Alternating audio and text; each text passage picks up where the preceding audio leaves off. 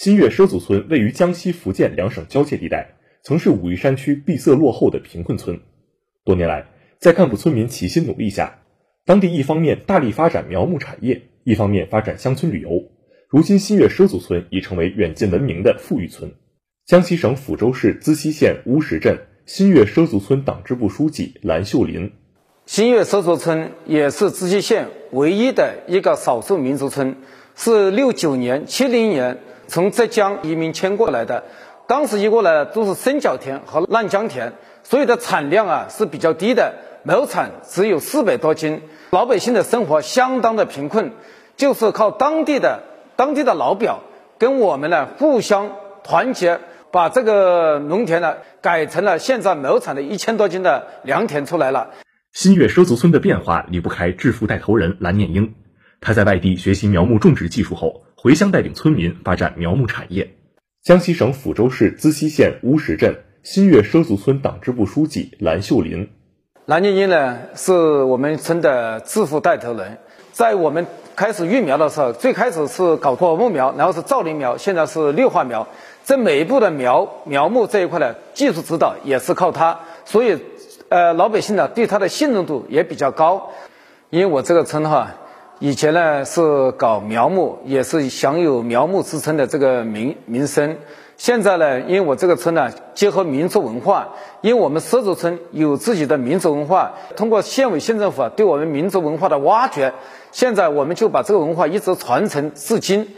通过这几年的打造，结合旅游文化，结合我们资溪县的生态旅游，所以呃权益旅游，所以我们这个村呢，现在目前呢，从通过。苗木生态化结合旅游的发展，现在我村进行呃产业转型，现在发展旅游了，使老百姓能够增收。随着新月畲族村富民产业发展壮大，一些在外打工的村民选择回乡就业创业，其中不乏一些九零后青年。江西省抚州市资溪县乌石镇新月畲族村党支部书记蓝秀林。为什么呢？现在会返乡创业呢？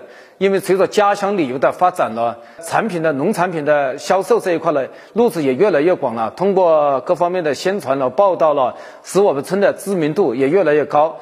所以呢，这一块呢，也留得住这个外面务工的人员、返乡创业的青年，都得到了呃呃很好的回报。九零后青年朱婷婷便是其中之一。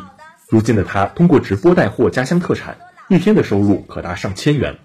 江西省抚州市资溪县乌石镇新月畲族村村民朱婷婷，在杭州那个机场里面上过班，就是卖东西，然后在莆田当过客服，在外面吃不到吃不到那个家乡的美食啊，吃不到家乡的那个口味啊，就是从去年开始就直接来这边了，可以让呃更多的人来这边，就是。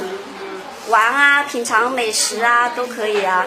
然后，呃，通过这样的方式，呃，我想就是带动村里面的那个村民的收入。我有这个想法。江西省抚州市资溪县乌石镇新月畲族村党支部书记蓝秀林，在二零一六年的时候呢，我们的村民人均收入是九千元，呃，村集的收入是六万元。然后到了去年二零二一年呢。农民人均村收入是二点三万元，这个村集体经济呢是达到了两百万元，使我们的老百姓的幸福指数也越来越高，村里的发展变化也越来越大。我们村集体经济计划今年是达到三百万元，然后呢，我们村这个结合新月村的优势资源，发展富民产业，让我们新月村变得山清水绿，民更富。新华社记者郭杰文、李宗印、彭晶。江西报道。